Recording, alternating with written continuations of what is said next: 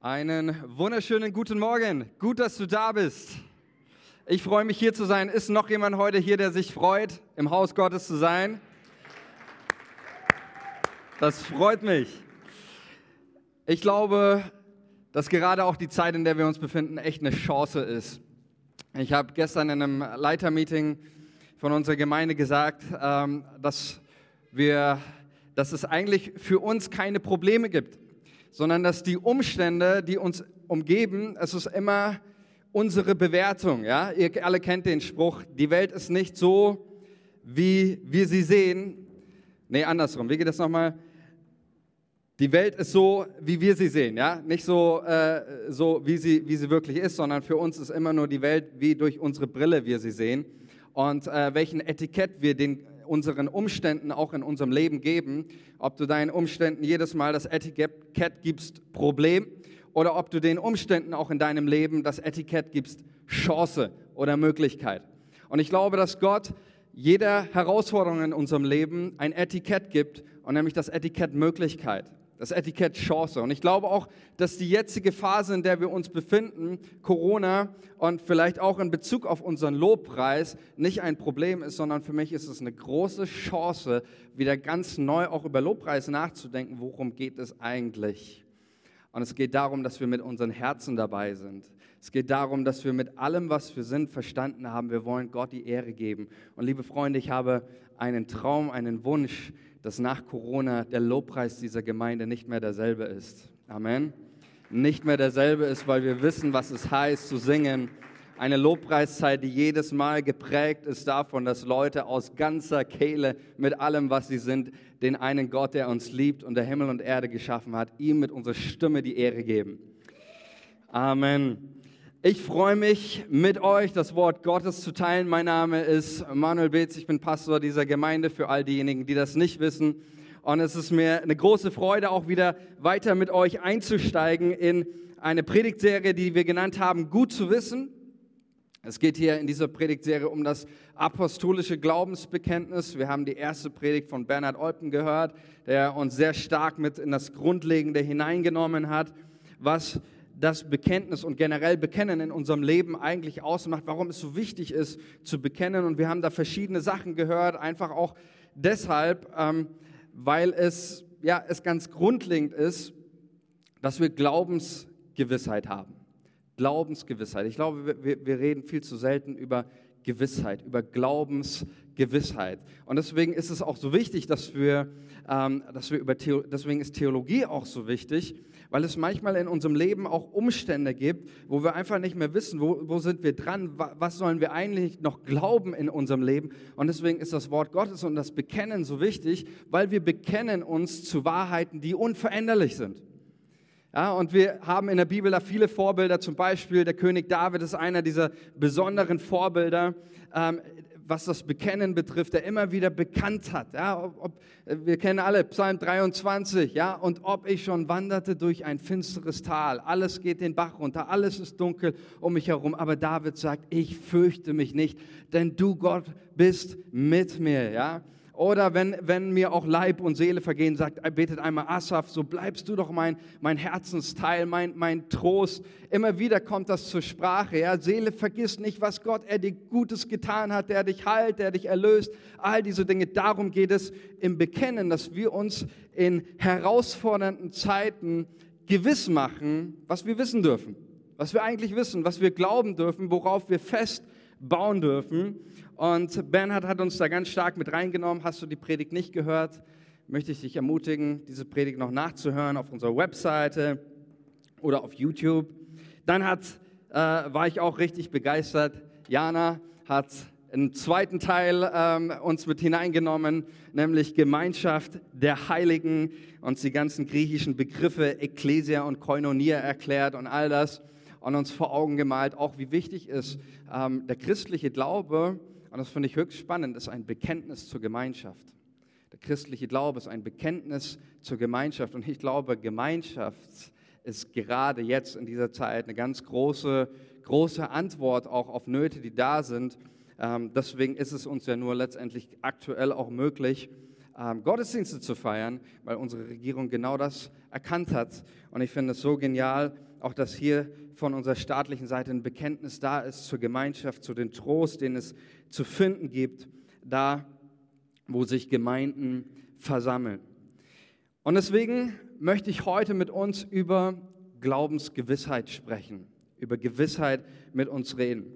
Und es ist mal sehr interessant, wenn man auch mal so ganz grundsätzlich in die Bekenntnisse, auch in der gesamten Kirchengeschichte hineinschaut, dann machen wir folgende Entdeckung, dass Bekenntnisse, die, die ja, ähm, ja es sehr viele davon gibt, dass die, die kirchlichen Bekenntnisse ihren Ursprung immer in einer Krise haben. Kann man eigentlich zu fast allen Bekenntnissen sagen. Alle Bekenntnisse haben ihren Ursprung in irgendeiner Krise. Nirgendwo gab es das, dass, dass sich mal jemand hingesetzt hat, irgendein Kirchenvater, irgendein Apostelkonzil, ähm, irgendeine Kirchengemeinde und gesagt haben, oh, was machen wir heute? Ach komm, wir schreiben einfach mal ein Bekenntnis. Sondern Bekenntnisse haben immer ihren Ursprung in einer Krise, wo die Kirche persönlich herausgefordert war, neu zu formulieren, an was glauben wir eigentlich? Wir werden das heute auch nochmal im apostolischen Glaubensbekenntnis sehen, was eigentlich auch da Grund war für, für dessen Formulierung. Aber das ist mal so im Grunde. Und ich glaube, das macht uns schon eines deutlich. Krisen oder Herausforderungen auch in unserem Leben sind immer eine Chance, neu darüber nachzudenken, was glaube ich eigentlich? Auf was kann ich mich verlassen? Wenn alles in, in, Zeiten der Ungewissheit, wenn alles steht, wenn alles fällt, was sind die Dinge, auf denen kann ich mich stellen und sage, das gilt auch jetzt. Das gilt auch jetzt. Egal, was mein Kopf mir sagt, egal, was meine Umstände sagen, das gilt mir auch jetzt. Und das wollen wir mal anschauen. Es gibt ja verschiedene Bekenntnisschriften ähm, in der Kirche. Wir haben uns auch im, ähm, im 14 Uhr Gottesdienst mit Bernhard haben wir uns ein paar kirchengeschichtliche Bekenntnisse angeschaut. Wer sich noch erinnern kann, auch von der methodistischen Kirche, das ist ein soziales Bekenntnis. Und es gibt die, die unterschiedlichen, ja, das apostolische Glaubensbekenntnis, das wir, über das wir heute reden in dieser Predigtserie, das etwa im zweiten Jahrhundert entstanden ist nennt sich apostolisch, weil es auf die Lehre der Apostel zurückgeht und weil dieses Konzil auch damals gesagt hat, hier, ähm, wir wollen die, die Lehre der, der zwölf Apostel, wir wollen sie hier verbindlich ähm, festlegen. Und diese Aussage ist auch zu glauben. Ähm, es gibt natürlich alle möglichen Kirchenväter, auch gerade im, im zweiten, dritten Jahrhundert, die führen alle jegliche Praxis und jegliches Ritual immer auf Petrus oder Paulus oder sonst jemanden zurück. Und das muss man dann schon nochmal ähm, äh, wirklich auch untersuchen, ob das so ist. Aber beim apostolischen Glaubensbekenntnis können wir auch hier wirklich sagen, ja, es ist gebündelt zusammengefasst das, was das Neue Testament lehrt. Apostolisches Glaubensbekenntnis. Dann gibt es zum Beispiel auch das Nicanum Constantinopolitanum ja, auch ein Bekenntnisschrift der frühen Kirche, viertes Jahrhundert. Und auch hier war das Problem eben die Frage, wer ist Jesus? Da ging es ganz stark um die Gottheit Jesu und auch um die Gottheit des Heiligen Geistes. Da wurde die Trinität, letztendlich die Trinitätslehre fest formuliert. Dann gab es natürlich der, zur reformatorischen Zeit auch viele Bekenntnisschriften der Reformation und auch eine natürlich für uns auch bekannte Schrift, etwas neuere Bekenntnisschrift ist die Barmer Erklärung. Wem sagt das was? und einigen Bekenntnisschrift der bekennenden Kirche in der Zeit des Nationalsozialismus. Und auch hier war wieder die Kirche herausgefordert, weil Adolf Hitler und sein Regime immer größeren Einfluss auf die Kirche nahmen und versucht haben, überall mitzureden. Da gab es dann auch die deutschen Christen und all die, diese Geschichten. Und dann irgendwann gab es diesen Zeitpunkt auch, wo die, eben diese bekennende Kirche sich formiert hatte, auch, zu der auch dann Dietrich Bonhoeffer gehörte ähm, die ganz klar formuliert haben, wir haben nur einen, den Herrn und Führer zu nennen, und das ist Jesus Christus und niemand anders. Und dieses Bekenntnis, äh, das ähm, ja, war kein einfaches Lippenbekenntnis, aber es war nötig. Warum? Weil die Kirche wieder herausgefordert war, über ihren eigenen Glauben nachzudenken, in der eigenen Situation. Und ich glaube, deswegen ist es so wichtig auch, dass wir darüber sprechen, über das, was du wissen darfst in deinem Leben. Nicht, worüber du groß zweifeln musst oder sonst was, sondern was darf ich wissen, wenn deine persönliche Welt, wenn deine Welt erschüttert wird, wenn alles um dich herum fällt, worauf kann ich stehen? Worauf kann ich mich verlassen? Woran kann ich glauben? Und da haben wir mit dem apostolischen Glaubensbekenntnis eine absolut solide Grundlage, denn dieses Bekenntnis gibt es schon seit 2000 Jahren und hat so mancherlei Stürme und Krisen überlebt. Ja, und ich weiß nicht, wie viele, wie viele Politiker gab es, wie viele Regierungschefs, wie viele Menschen haben gesagt, ach komm, der christliche Glaube, der ist dem Untergang geweiht und irgendwann ist das eh alles, alles vorbei. Aber was geblieben ist, äh, staatliche Systeme, irgendwelche Diktatoren, irgendwelche Philosophien, Ideen, die kamen heute, die gingen morgen und die kamen und gingen. Was geblieben ist, ist die Wahrheit über Jesus, der christliche Glaube, dass Jesus selbst ähm, und seine Kirche, die er bis heute noch baut. Und deswegen möchte ich mit euch einsteigen mit in, und euch mit hineinnehmen in dieses Glaubensbekenntnis. Und wir werden uns heute mal die, die, drei, die drei Teile anschauen. Ich habe das Blatt hier liegen lassen. Die drei Teile des apostolischen Glaubensbekenntnisses werden wir uns mal, mal anschauen. Und es beginnt mit einer Aussage, nämlich, ich glaube an Gott den Vater. Und ich möchte erstmal über diesen, diesen, diese Aussage mit euch nachdenken, über diese eine einzige Aussage, ich glaube. Punkt. Ich glaube. Und ich glaube, dass diese Aussage, ich glaube, allein Statement genug ist. Ich glaube, wir bekennen uns als Christen zu einem Weg, der sich Glaube nennt. Und somit finde ich es genial, dass die, die Einladung die, oder das apostolische Glaubensbekenntnis letztendlich eine Einladung für jeden Menschen ist, über seinen persönlichen, über seinen eigenen Glauben nachzudenken. Wir bekennen hier nicht, die Kirche glaubt oder wir glauben oder sonst was, sondern ich persönlich, ich glaube. Was glaube ich eigentlich? Und deswegen ist auch diese Predigt, die gilt dir heute persönlich, mal ganz neu darüber nachzudenken. Ich weiß, wir, wir sind, viele von euch sind schon lange mit Jesus unterwegs, schon sehr lange und gehen schon lange in die Kirche. Aber mit dieser Predigt möchte ich dich auch einladen, ganz neu auch über deinen Glauben nachzudenken. Was glaube ich eigentlich? Und glaube ich wirklich das, was ich glaube? Oder sage ich nur, dass ich das glaube? Glaube ich das wirklich? Weil ich sage, wenn wir das glauben, was wir glauben, dann hat es wirkliche Veränderungen auf unser Leben. Ich habe mich entschieden für diesen Weg, der sich Glaube nennt. Und der Glaube ist etwas Wunderbares. Ich weiß nicht, was du über den Glauben gehört hast. Vielleicht ist für dich der Glaube irgendwie eine alte, verstaubte Sache, irgendwas Einengendes oder sonst was. Ich sage dir mal eines, was wir in der Bibel finden, im Römer 5, Vers 2, was hier über den Glauben geschrieben steht, was der Glaube in unserem Leben tun möchte. Da heißt es, Römer 5, Vers 2, durch ihn, also Jesus, haben wir auch im Glauben den Zugang zu der Gnade erhalten, in der wir stehen und rühmen uns der Hoffnung auf die Herrlichkeit Gottes. Paulus sagt, wir haben im Glauben, also durch den Glauben, Zugang erhalten zu der Gnade. Und das ist schon, wird für mich schon ausgedrückt, worum es hier geht ich habe das gerade gesagt, manche empfinden den, den, Glauben als etwas Einengendes, als etwas, was dir den Weg irgendwie versperrt. Aber Paulus sagt, durch den Glauben sollen wir Zugang haben. Wir sollen einen Zugang zur Gnade, Zugang zur Freude, Zugang zu Gott selbst. Durch den Glauben haben wir einen Weg gefunden, durch den wir Zugang haben zur Ewigkeit und zur Freude. Und deswegen ist es so wichtig, der Glaube, über den wir hier reden, der Glaube, über den ich heute hier spreche, ist nicht ein Glaube, der dir deinen Lebensweg versperren soll. Es ist der Glaube, der dich auf den Weg des Lebens führt. Es ist der Glaube, der in das Leben führt. Es ist, es ist ein, der Glaube, der uns freisetzt und frei macht zu leben. Und wir bekennen klar, dass es nicht irgendein Glaube ist. Ja? Wenn man heute äh, irgendwo hingeht und sagt, ja, glaubst so würden viele Menschen sagen, ja, ich glaube. Ja, ich glaube, ich glaube an irgendwas. Es gibt auch Leute, die glauben an das Spaghetti-Monster. Das ist irgendwie so eine Satire-Religion. Ähm, es, gibt, es gibt alles, allen möglichen Glauben und deswegen bekennen wir uns in den apostolischen Glaubensbekenntnis nicht zu irgendeinem unkonkreten, undefinierten Glauben, sondern einen Glauben, nämlich an einen Gott. Wir bekennen das, dass er der Schöpfer des Himmels und der Erde ist. Er hat alles gemacht. Und dieser Gott, den dürfen wir Vater nennen. Wir glauben, so beginnt das Glaubensbekenntnis, ich glaube an Gott, den Vater. An Gott, den Vater. Wusstest du, dass du Gott deinen Vater nennen darfst? Der Gott, an den wir glauben, er stellt sich uns vor als unser Vater. Und das ist überhaupt nicht selbstverständlich. Auch in, in, in unserer heutigen Zeit, äh, es gibt viele Religionen, die lehnen diese Vorstellung komplett ab. Ja? Also irgendwie diese Vorstellung, Gott als Vater nennen, das ist schon fast Blasphemie.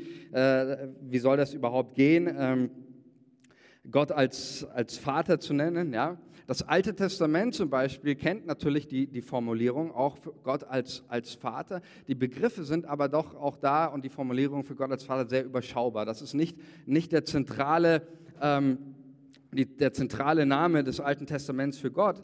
Jesus aber offenbart den Gott Abrahams, Isaaks und Jakobs uns als Gott, den Vater. Es ist für Jesus die häufigste Bezeichnung. Er lehrt seine Jünger, er lehrt uns, wenn wir zu Gott beten, wir sollen ihn als Vater, Vater unserem Himmel, als Vater anreden.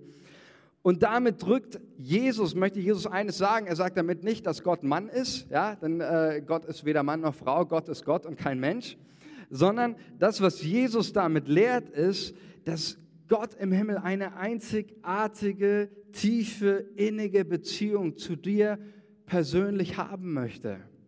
Er ist dein Vater. Und hier ist schon eigentlich alles Grundlegende gesagt, worum es in unserem Glauben geht. Hier geht es nicht um irgendeine starre Religion, sondern hier geht es um Beziehung zu Gott im Himmel, der sich dein Kind nennt, der sich Vater nennt.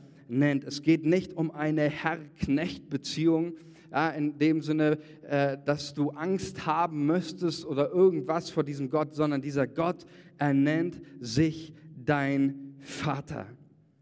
Und in der Antike ist dieses Bild auch gerade Vater, was ein Vater, enorm wichtig. Denn ein Vater, er ist derjenige, der die Familie beschützt. Er ist derjenige, ähm, wo du weißt, dadurch, dass du geliebt bist, dass du automatisch dadurch ein Kind bist. Und, und er möchte dadurch auch dir Identität geben. Das ist ja gerade auch das, das, äh, die Rolle des Vaters in der Antike. Der Vater ergibt den Namen. Ja, er gibt dem Kind den Namen. Und durch den Namen bekommt ein Mensch Identität. Ganz wichtig, ja. Das hat jemand auch mal gesagt, finde ich ein wichtiger Aspekt. Das heißt einmal ähm, in Bezug auf die Kindererziehung: Mütter geben Geborgenheit, Väter geben Identität. Mütter geben Geborgenheit, ja, den, den Schutz, den, den ein Kind erlebt, in, in, dem es aufwachsen, in dem es aufblühen darf. Aber Väter geben Identität. Ja, deswegen auch Ermutigung an alle Väter hier. Ja. Halte das nicht zurück, sei mutig darin, deinen Sohn Identität zu geben.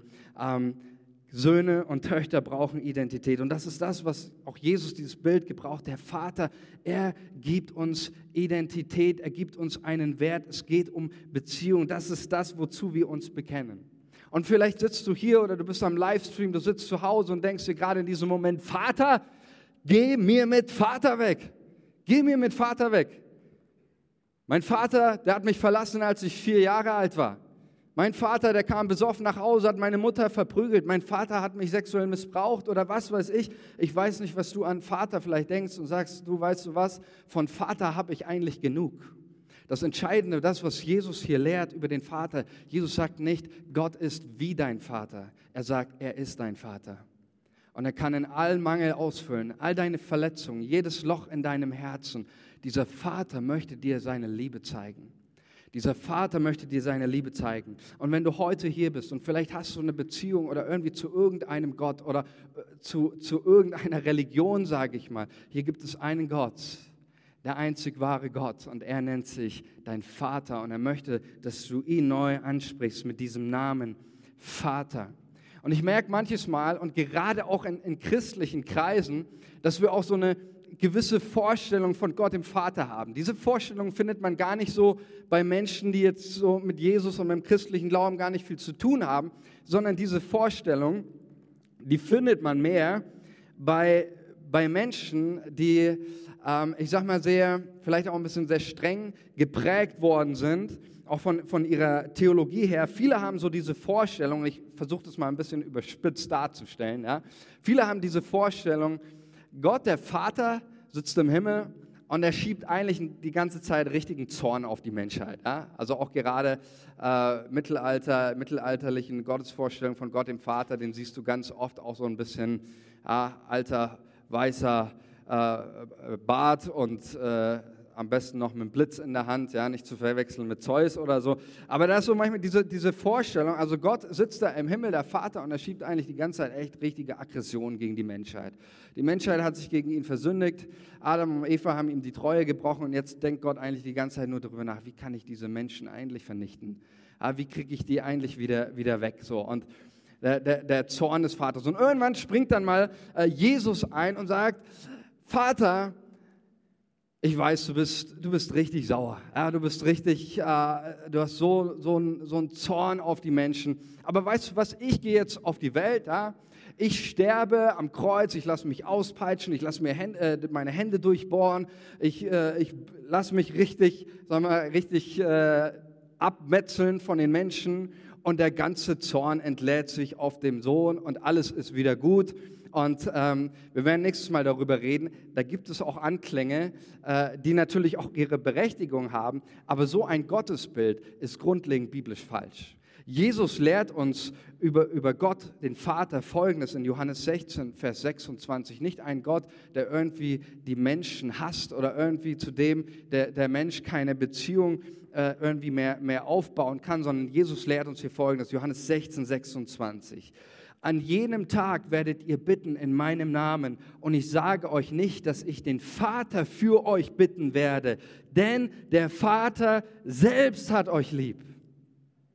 Der Vater selbst hat euch lieb. Ja, dieses, das ist nicht das, die, dieses Bild, was uns Jesus von, einem, von, von Gott dem Vater zeigt, dass wir hier einen jähzornigen Gott haben, dem mal schnell die Hand ausrutscht, ähm, wie das vielleicht bei manchen Familien war oder sonst was, sondern Jesus sagt ganz klar, der Vater selbst hat euch lieb. Er ist diese Person, die die 99 stehen lässt, um das eine verlorene Schaf zu finden. Der Vater ist die Person, über die es heißt, er hat deine Haare auf deinem Haupt gezählt. So wertvoll bist du ihm. Er ist die Person, von der Jesus uns sagt, ein Vater hatte zwei Söhne und da machte sich einer auf und verließ den Vater und es zerbrach ihm das Herz. Und als er ihn sah, da fiel er dann ihm um den Hals, als der Sohn zurückkommt und er küsst ihn und er heißt ihn willkommen zu Hause. Jesus sagt, der Vater selbst hat dich lieb. Und es ist so wichtig, das immer wieder, immer wieder deutlich zu machen. Dieser Gott, der sich Vater nennt, er möchte dich genauso wie diesen verlorenen Sohn, er möchte dich in seine Arme schließen. Er möchte, dass dein Herz heil wird in seiner Vaterliebe. Er ist nicht der, das ist keine, keine biblische Lehre, dass der Vater ähm, eigentlich derjenige ist, der was gegen uns hat und Jesus springt dann ein. Das heißt, so sehr hat Gott die Welt geliebt, dass er seinen Sohn sandte. Die Sendung des Sohnes ist Initiative des Vaters, nicht die Initiative des Sohnes, sondern Gott sendet seinen Sohn, weil er die Menschen liebt. Er selbst ist es und das ist so, so wichtig. Liebe Freunde, wir werden in der nächsten Predigt, da wird es um auch unser Bekenntnis über die Ewigkeit gehen. Da werden wir mal so ein paar spannende Themen auch anschneiden, wie Gericht und Zorn Gottes. Ähm, das will ich ja jetzt nicht irgendwie völlig ausblenden oder sonst was. Aber das, was Jesus uns lehrt, ist ganz klar, hier gibt es einen Gott im Himmel, der liebt dich. Und es ist so wichtig, gut zu wissen, so heißt unsere Predigtserie, gut zu wissen für dein Leben, der Vater selbst hat dich lieb. Der Vater selbst, du musst dir seine Liebe nicht ähm, erkaufen oder sonst was verdienen, sondern der Vater selbst hat dich lieb. Versuch das mal für dich zu Hause immer wieder zu bekennen. Wenn du vielleicht irgendwie Gedanken hast, ich bin nicht geliebt, ich bin nicht wert genug, ich kann nicht zu Gott kommen, mach das als dein tägliches Bekenntnis. Der Vater selbst hat mich lieb. Der Vater selbst. Dann glauben wir, dass dieser Gott, der sich Vater nennt, er hat sich zu 100 Prozent vollkommen offenbart durch Jesus. Und das ist der, der zweite Teil, den wir hier bekennen. Wir glauben, nicht nur an Gott den Vater, sondern wir glauben auch an Gott den Sohn, nämlich wir glauben an Jesus Christus und an Jesus Christus, seinen eingeborenen Sohn. Äh, es ist ein bisschen klein hier, ähm, aber ich will mal ganz kurz, dass ihr was seht.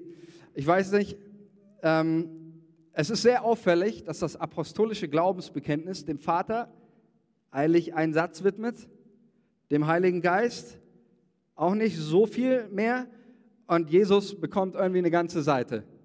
Ein bisschen unfair, oder? Was denkt ihr? Jesus bekommt eine ganze Seite ähm, und das ist äh, sehr interessant, weil es lag daran, die allermeisten Diskussionen in der frühen Kirchengeschichte, zweites Jahrhundert, auch erstes Jahrhundert schon, ähm, aber dann auch äh, in der frühen, frühen Kirche, die allermeisten Diskussionen und auch Irrlehren, die es gab, bezogen sich nicht auf den Vater, bezogen sich auch nicht auf den Heiligen Geist, sondern bezogen sich auf Jesus. Da gab es alle möglichen Auswüchse, alle möglichen Schriften äh, von, von Leuten, die behauptet haben, ich bin Paulus, ich bin Petrus, ich bin Johannes. Und die haben dann alle möglichen Schriften nochmal neu. Da gibt es ja verschiedene Thomas-Evangelium und ähm, Barnabas-Evangelium und alle möglichen, ähm, wir nennen das Pseudo-Epigraphen, ja, also äh, Schriften, die so tun, als wären sie irgendeine Person, die mit Jesus zusammen war, aber sie waren es nicht. Und deswegen gibt es über Jesus ganz viele, in der frühen Kirchengeschichte, ganz viele Diskussionen und auch ganz viele äh, Irrlehren. Und die Kirche sah sich herausgefordert, darüber nachzudenken, hey, an welchen Jesus glauben wir denn eigentlich? Ja, weil auch, und ich glaube es heute nicht ganz anders, viele Leute würden auch sagen, ja, ich glaube an Jesus, ja. Aber an welchen Jesus glauben wir eigentlich? Von welchem Jesus sprechen wir? Von welchen dieser vielen Jesusse, die es schon damals gab und von denen erzählt worden ist, an welchen Jesus glauben wir eigentlich? Und dann ist es auch ganz interessant, dass das apostolische Glaubensbekenntnis sich bei Jesus, auch wie sie ihn identifizieren, sehr stark von einer Sache abhängig machen. Und zwar nicht in erster Linie von seinem Leben, sondern nämlich von seinem Leiden und von seinem Sterben. Denn da heißt es, wurde nochmal ganz deutlich gemacht, Jesus ist geboren von der Jungfrau Maria. Und dann könnte man vorstellen oder erwarten, jetzt kommt ein bisschen was an Lebensgeschichte. Nichts mit Lebensgeschichte. Dann kommt sofort gelitten unter Pontius Pilatus gekreuzigt, das reicht noch nicht, gestorben, begraben, hinabgestiegen, von dem Jesus reden wir. Und das ist das Entscheidende. Da kam ja alles Mögliche, auch in der damaligen Zeit zusammen. Das Römische Reich war ganz stark geprägt vom, vom Hellenismus. Alexander der Große, der ja da vorher geherrscht hat. Und deswegen war die, die, ganze Denkweise auch in der damaligen Zeit stark geprägt von der griechischen Mythologie, von den römischen Göttervorstellungen. Und das hat sich alles so dann vermischt, auch teilweise noch mit dem Alten Testament und hier und da. Und äh, da gab es ziemliche Auswüchse. Und einer der einflussreichsten Leute, ich gebe euch mal einen kleinen Einblick so, was die Leute über Jesus gelehrt haben. Ähm, einer der einflussreichsten christlichen Strömungen und christlichen Leiter in der damaligen Zeit war Markion. Markion hatte eine, eine, eigene Kirche, die einen großen, großen Einfluss hatte. Und Markion lehrte Folgendes, er war stark geprägt vom Dualismus. Das heißt, er lehrt Folgendes, Jesus hatte nur einen Scheinleib, ja, weil in der damaligen Welt Geist und Materie, das passt nicht zusammen, das geht nicht, das passt in keine Denkvorstellung ähm, rein damals, dass irgendwie ein göttliches Geschöpf Mensch wird, menschliche Natur, das geht nicht. Und deswegen lehrte äh, Markion Folgendes, nämlich, dass ähm, Jesus nur einen Scheinleib hatte und der hat auch gar nicht gelitten, äh, sondern das hat alles immer nur so ausgesehen. Der ist den Menschen eben erschienen in einer Art Vision und sowas. Ja, der sagte zu allem Ja und Amen, was Jesus lehrte, aber er sagte, Jesus war nicht wirklich Mensch, das hat nur so ausgesehen. Dann ähm, ein weiterer, Basilides heißt der, auch Anfang des zweiten Jahrhunderts. Er lehrte Folgendes. Er schreibt in, in seinem Brief, schreibt er über Jesus, aber er hat nicht gelitten. Ja, also Jesus hat nicht gelitten, sondern ein gewisser Simon von Kyrene, dem man zwang, für ihn das Kreuz zu tragen. Ja, das stimmt ja auch. Matthäus 27, Vers 32 lesen wir, dass ein gewisser Simon von Kyrene das Kreuz von Jesu trug. Aber jetzt ähm, dichtet dieser ähm, liebe oder auch wie auch immer Basilides hier etwas dazu, nämlich er schreibt, dieser wurde, also der Simon von Kyrene, dieser wurde irrtümlich und unwissentlich gekreuzigt, nachdem er von ihm verwandelt war, sodass er für Jesus gehalten wurde. Jesus aber nahm die Gestalt des Simon an und lachte sie aus, indem er dabei stand. Ja, also ich finde das ziemlich lustig, diese Vorstellung. Ähm, Simon von Kyrene hat echt keinen guten Tag erwischt. Den haben die Römer erstmal gezwungen, das Kreuz zu tragen und dann haben sie ihn auch blöderweise verwechselt. Und Jesus stand dann daneben und hat ihn ausgelacht. Ähm, so, das ist das, was Basilides hier äh, schreibt. Aber letztendlich ist das gar nicht so lustig. Das waren ernsthafte Gedanken, die sich Menschen damals gemacht haben, weil das nicht in ihre Vorstellung passt. Ja, oder auch Petrus Apokalypse, selbe Jahr ähm, ist ein Brief, da gibt sich der Schreiber als Petrus aus. Wir wissen, dass es nicht Petrus selber geschrieben hat. Da schreibt er, und es ist ein anderer, dessen Füße und Hände sich schlagen. Der Erlöser sagte zu mir, der, den du oben neben dem Kreuz fröhlich und lachen siehst, ist der lebendige Jesus. Also der ist nicht auf dem Kreuz, der ist neben dem Kreuz. Das, das wieder geht das einfach nicht, Jesus am Kreuz. Aber der, in dessen Hände und Füße Nägel geschlagen werden, ist sein leiblicher, welcher der ausgetauscht ist. Also ein bisschen, bisschen schwieriger Gedankengang. Das, was hier Petrus Apokalypse sagt, Jesus wurde auch wieder ausgetauscht. Das war nicht der wirkliche Jesus, der, der hier hängt. Und dann habe ich euch noch einen, einen Text mitgebracht. Der ist nicht ganz so alt, der ist ungefähr ein paar Jahre alt, wurde gepredigt von einem Bischof in einer christlichen Kirche und er sagt folgendes. Jesus ist tot. Sein Leib verging wie jeder Menschenleib. Krass, oder?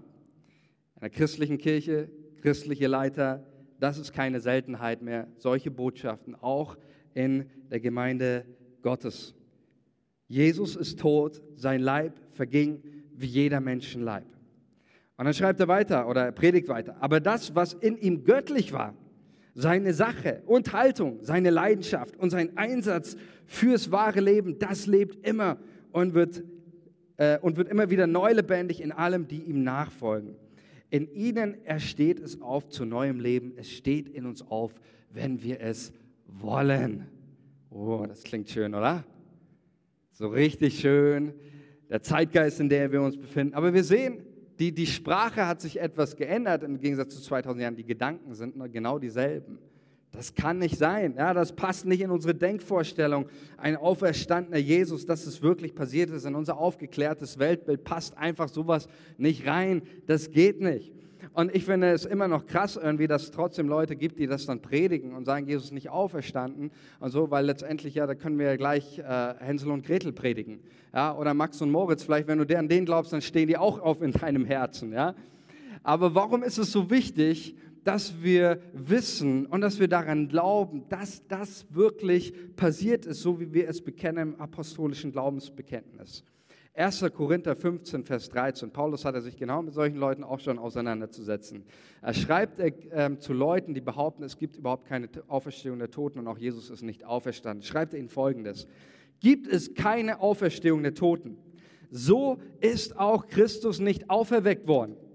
Ist aber Christus nicht auferweckt worden, so ist unsere Vergeb Predigt vergeblich und so ist auch euer Glaube vergeblich.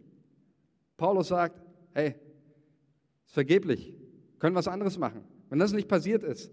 Und dann, und das ist nicht mein Zitat, ich zitiere Paulus weiter, er schreibt, wenn die Toten nicht auferstehen, dann, und ich gebe das mal wieder in der Sprache, ist auch so, wie es gemeint ist, dann lasst uns fressen und saufen, denn morgen sind wir tot. Sagt Paulus, okay? Ja, also Paulus sagt, ey, wenn Jesus nicht von den Toten auferstanden ist, das Dümmste, was du machen kannst, ist in einer Kirche zu sitzen ja, dann lass uns, lass uns fressen, lass uns saufen, lass uns, lass uns so richtig durchdrehen. Morgen bist du tot vielleicht. Ja, was, was soll das, wenn, du, wenn, wir, wenn wir nicht auferstehen? Ähm, und dann schreibt Paulus aber weiter, Vers 20, nun aber ist Christus auferweckt von den Toten. Das ist wirklich passiert, sagt Paulus. Das ist nicht irgendwie nur eine Idee gewesen oder sonst was, an die du glauben musst. Und dann steht es in dir auf, sondern Jesus ist wirklich auferstanden von den Toten. Er ist wirklich gekreuzigt worden. Und warum ist das so wichtig? Es ist wichtig, weil dadurch, dass Jesus wirklich gestorben ist, heißt es ist auch wirklich immer noch Heilung für dich möglich. Ja, es ist wirklich immer noch Befreiung meiner, meiner, von meiner Schuld möglich. Es ist immer noch, es ist, es ist Sieg über Sünde möglich, weil es wirklich passiert ist. Gibt es wirklich Sieg über Abhängigkeiten? Gibt es wirklich Sieg über Sünde? Gibt es wirklich Freiheit von Angst? Gibt es wirklich Freiheit von Schuld? Weil es wirklich passiert ist, hat auch die Botschaft von Jesus wirklich noch Kraft, Leben zu verändern. Amen. Weil es wirklich passiert ist. Jesus ist auferstanden und er ist auch gestorben. Und diese Realität, weil es real ist, hat auch das eine reale auf Auswirkung auf unser Leben. Und das möchte ich dir sagen, dass du, weil Jesus auferstanden ist, weil er wirklich auferstanden ist, so kannst auch du wirklich aufstehen. So kannst auch du wirklich aufstehen aus deiner Sünde. Du kannst wirklich aufstehen aus deinen Abhängigkeiten. Du kannst wirklich rauskommen aus, aus lebenszerstörerischen Lügen und Denkmuster, die du dir angeeignet hast. Es ist wirklich Befreiung in Jesus möglich. Und dafür wollen wir auch heute die Möglichkeit geben, so gut zu wissen, dass der Gott, an den wir glauben, ist nicht ein ausgetauschter. Das hat nicht alles nur geschienen. Das war nicht alles nur eine große Inszenierung oder ein Fake, sondern wir bekennen, Jesus ist wirklich gestorben und für uns wieder auferstanden. Dann der letzte Aspekt, über den ich mit uns reden möchte, ist der dritte, der dritte Block des apostolischen Glaubensbekenntnisses. Nämlich wir haben auch ein klares Bekenntnis zu dem Heiligen Geist.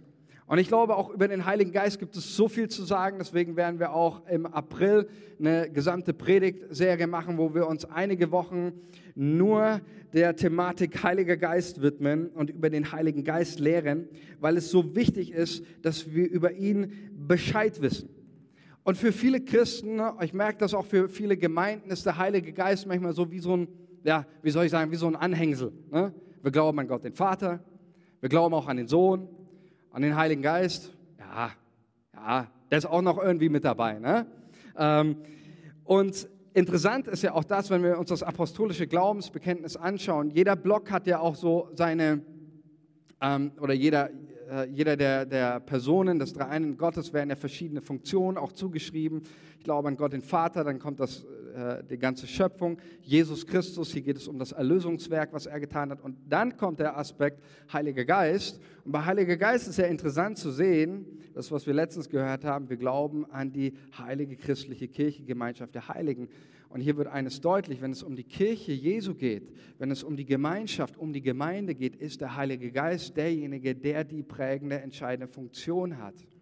Ja, manche Menschen sagen, ja, der Heilige Geist, ja, den glauben wir auch, aber das Wichtigste bei uns ist Jesus. Ich finde, solche Aussagen sind erstmal grundlegend oder solche Wertungen sind grundlegend falsch, wenn wir an einen dreieinen Gott glauben, ähm, weil niemand irgendwie, weder der Vater oder so noch der Heilige Geist sagen zueinander, ich bin wichtiger als du oder sonst was, sondern wir glauben an einen dreieinen Gott. Und wenn es um die Kirche geht, wenn es um die Gemeinschaft der Heiligen geht, ist der Heilige Geist eine ganz entscheidende Rolle, denn wir glauben an einen Gott, den Vater, der sich offenbart hat in Jesus und der durch seinen Heiligen Geist in der Kirche wohnt. Er, Jesus ist heute nicht leibhaftig hier oder hat jemand heute Jesus gesehen? Nein. Er ist hier durch seinen Heiligen Geist.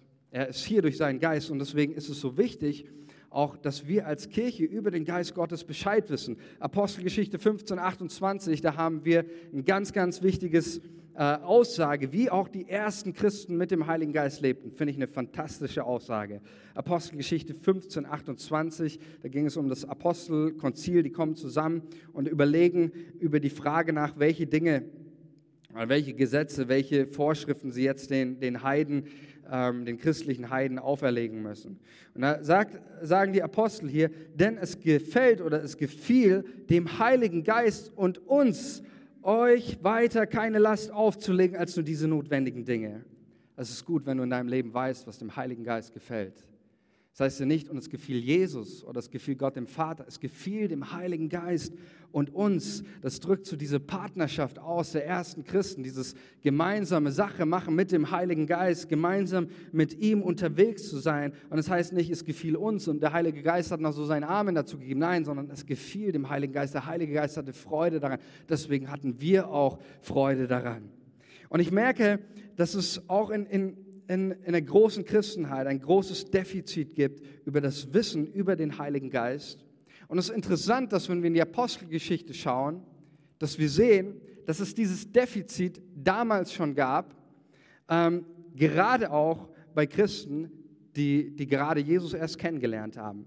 Und ich möchte mit euch zum Schluss noch einen Text anschauen, der für mich das genau wiedergibt und ein Phänomen, was ich immer und immer wieder beobachte in, in vielen, auch in vielen Leben, in vielen Christen. Und deswegen ist es so wichtig, dass du darüber Bescheid weißt, was möchte Gott, der Heilige Geist, in deinem Leben tun. Apostelgeschichte 18. Ich habe euch diesen ähm, Vers mitgebracht, weil es ein bisschen ein, ein, ähm, ein längerer ist. Apostelgeschichte 18. Eventuell, sonst lese ich es euch vor. Richtig. 18, richtig. Apostelgeschichte 18. Da geht es um, um Apollos. Da heißt es, es kam nach Ephesus ein Jude mit Namen Apollos. Mit dem Namen Apollos. aus Alexandria gebürtig, ein beredeter Mann und gelehrt in der Schrift. Dieser war unterwiesen im Weg des Herrn und redete brennendem Geist und lehrte richtig von Jesus, wusste aber nur von der Taufe des Johannes. Das heißt, wir haben hier einen, einen Mann, Apollos, das gebürtige Jude, und es wird uns gesagt von ihm, das war ein beredeter Mann, der war gelehrt in der Schrift. Ja, der war, also der kannte, das heißt, wenn die Bibel sagt, gelehrt in der Schrift, heißt es nicht einfach nur, der kannte ein paar Bibelstellen, der wusste alles über das Alte Testament, ja, als, als gläubiger Jude und einer, der nicht nur äh, gläubig war, sondern wirklich ein Gelehrter des Alten Testaments auch war. Ja. Dieser war unterwiesen im Weg des Herrn. Weg des Herrn ist ganz klar, der hatte zu Jesus gefunden. Der hat irgendwo das Evangelium gehört von Jesus, ist zum Glauben an ihn gefunden, äh, im Glauben an ihn, glaubte an Jesus. Und ähm, er war brennend im Geist unterwegs, er hatte Feuer und er lehrte richtig von Jesus. Ganz wichtig. Er lehrt richtig von Jesus. Alles, von, was über Jesus zu sagen gibt, wird uns hier gesagt, hat er den Leuten gepredigt. Und er hat in Ephesus Gemeinde gebaut und Menschen zu Jüngern geführt. Aber hat er ein Defizit, kannte nur die Taufe des Johannes. Und dann lesen wir folgenden ganz, ganz wichtigen, wichtigen äh, Abschnitt weiter. Dann geht es nämlich weiter, Apostelgeschichte 19, dass Apollos aus Ephesus zurückgeht und nach Korinth geht. Und dann heißt es, dass Paulus, ähm, Vers 1, es geschah aber, als Apollos in Korinth war, dass Paulus durch das Hochland zog und nach Ephesus kam und einige Jünger fand. Hier ist ganz klar, dass das Menschen sind, die durch Apollos zum Glauben gekommen haben. Kontext ist ganz klar, nur wer hier Gehirnverrenkungen macht, ähm, wird, da, wird vielleicht irgendwie zu einem anderen Schluss kommen. Aber hier geht es ganz klar um Menschen, die an Jesus zum Glauben gekommen sind. Das wird auch deutlich durch Vers 2. Zu denen sprach er, zu diesen Gläubigen, habt ihr den Heiligen Geist empfangen, als ihr gläubig wurdet. Natürlich meint Paulus gläubig an Jesus. Sie sprachen zu ihm, wir haben noch nie gehört, dass es einen Heiligen Geist gibt. Und er fragte sie, worauf seid ihr denn getauft? Sie antworteten auf die Taufe des Johannes. Paulus aber sprach, Johannes hat getauft mit der Taufe der Buße und dem Volk gesagt, sie sollten an den glauben, der nach ihm kommen werde, nämlich an Jesus. Als sie das hörten, ließen sie sich taufen auf den Namen des Herrn Jesus.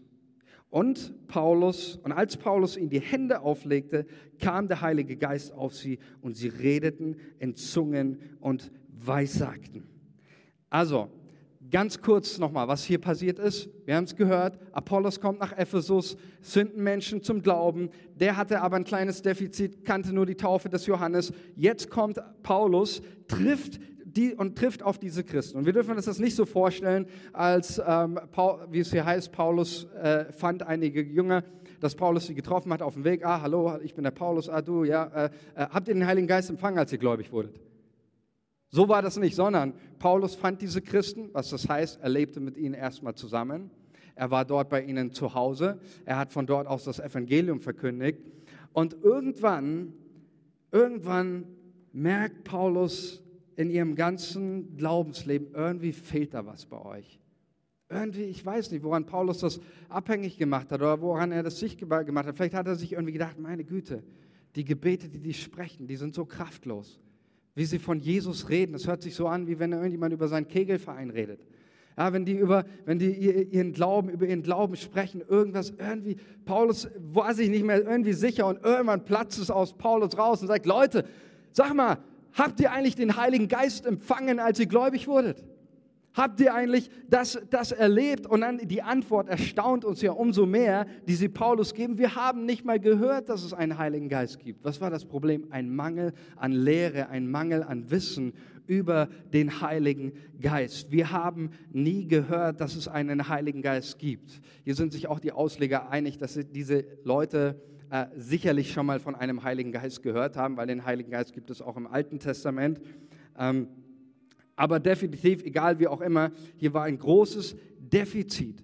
Und ich glaube, das ist so, so wichtig, weil es gibt so viele Christen, ich glaube, die haben nie von einem Heiligen Geist wirklich gehört. Ja, die haben vielleicht etwas von einem Jesus, die haben etwas von einem Dogma, die haben etwas von Kirche, von einem christlichen Glauben gehört, aber sie haben nie etwas gehört, dass es hier einen Heiligen Geist gibt, der heute auch noch Herzen entzündet. Sie haben nie von einem Heiligen Geist gehört, der heute noch mit Feuer Menschen tauft, dass Leute richtig feurig sind für Jesus, der uns leidenschaftlich macht. Sie haben nie von einem Heiligen Geist gehört, der auch heute noch Ketten zersprengt bringt, Menschen frei macht, Menschen heilt und der Leute überführt von Schuld, von Sünde, von Scham. Und das müssen die Menschen hören und das müssen wir Christen hören. Diesen Heiligen Geist und deswegen haben wir ein klares Bekenntnis ein klares Bekenntnis als Kirche. Wir glauben an den Heiligen Geist. Wir glauben an den Heiligen Geist, denn ohne den Heiligen Geist sind unsere Gebete nur ein Krampf, ist unsere Kirche nur eine Hülle und ist unser Glaube nichts anderes als eine bloße Anstrengung. Wir brauchen den Heiligen Geist in der Gemeinschaft der Heiligen. Und deswegen möchte ich euch hier auch nochmal, das Lobpreisteam darf nach vorne kommen, ähm, möchte ich auch hier auch nochmal ganz stark einladen. Wir befinden uns gerade als Kirche 21 Tage des Gebets. Und für uns sind diese 21 Tage sollen ein Ausdruck sein, dass wir wirklich in diesen 21 Tagen nichts anderes machen als beten, beten, beten. Weil wir an den Heiligen Geist glauben. Weil Kirche sich nicht nur auf menschliche Überlegungen und all das beruhen äh, darf, sondern wir brauchen den Heiligen Geist und deswegen kommen wir zusammen, deswegen beten wir jeden Tag hier in der Gemeinde, wozu ich euch nochmal einladen möchte. Wir beten, weil wir den Heiligen Geist brauchen und seine Kraft auch in unserer Mitte. Wir wollen mehr von ihm. Und ich möchte jetzt zum Schluss einfach nochmal diese Möglichkeit geben, dass du auch eine, eine, Antwort gibst auf das, was du gehört hast. Und ich fände es gut, wenn wir diesen Raum dazu geben, dass einfach jeder, wo er ist, auch mal seine Augen geschlossen hält, dass du in dich gehst und dass du auf das, was du gehört hast, eine Antwort gibst. Und ich möchte ganz besonders zuallererst heute diejenigen fragen, vielleicht bist du hier und du sagst, ich habe irgendwie eine Beziehung zu irgendeiner Religion oder zu irgendeinem Gott oder Götzen oder sonst was. Wir verkündigen den Gott, der sich Vater nennt. Und wenn du heute hier bist oder vielleicht am Livestream und sagst, ich kenne Gott, den Vater nicht, ich habe keine Beziehung zu einem Gott, der sich mein Vater nennen möchte, aber ich möchte, ich möchte das glauben, ich möchte einen Schritt gehen und, und Jesus mein Leben geben, Jesus mein Leben anvertrauen und ganz neu auch, auch meinen himmlischen Vater, diesen Vater kennenlernen, dann möchte ich dich bitten, während alle einfach die Augen geschlossen haben, dass du mal kurz deine Hand hebst. Ich würde gerne für dich ein Gebet sprechen. Wenn bist du am Livestream oder sonst was und sagst, ja, ich möchte es, dann treff einfach in deinem Herzen die Entscheidung. Halleluja. Danke, Jesus. Jesus, und ich bete jetzt einfach für diese Menschen, die gerade jetzt hier sind und sagen, ich kenne Gott, den Vater nicht. Ich möchte ihn kennenlernen. Ich bete, dass du dich ihnen zu erkennen gibst. Und dass diese Menschen dich ganz neu erleben und dass sie deine Vaterliebe spüren. Dass sie deine Vaterliebe spüren. Und vielleicht bist du heute auch hier und sagst, ich brauche eine neue Erfüllung. Ja, ich habe viel gehört über, über den christlichen Glauben oder ähm, für mich und all die, die Dogmen, die gewissen Regeln oder irgendwas, was in deinen Vorstellungen vielleicht ist. Aber du sagst, mir fehlt irgendwie das Leben in meinem Glauben. Mir fehlt die Lebendigkeit. Mir fehlt das Feuer. Mir fehlt da was dann möchte ich auch für dich beten. Und während alle jetzt auch die, die Augen geschlossen haben, möchte ich einfach dich segnen. Und wenn du hier bist und sagst, ich brauche das, ich möchte das, das mehr, dann lade ich dich ein, dass du auch mal deine Hand heben. Ich bete für dich. Und ich bin der Erste hier, der meine Hand hier hierfür hebt und sagt, ich brauche das. Jesus, ich danke dir, Herr, für, für jeden Einzelnen, der auch heute hier ist und sagt, ich brauche mehr von, von, diesem, von dieser Frische. Ich brauche mehr von, von diesem Leben. Ich bete, Vater, darum und ich danke dir, dass ich hier nicht ins Leere bete, sondern aufgrund deiner Verheißung. Du hast gesagt, wenn wir den Vater bitten, in deinem Namen, wie viel mehr wirst du den Heiligen Geist geben, die ihn darum bitten. Und das tun wir jetzt in dem Namen Jesus. Schenke die Fülle deines Heiligen Geistes.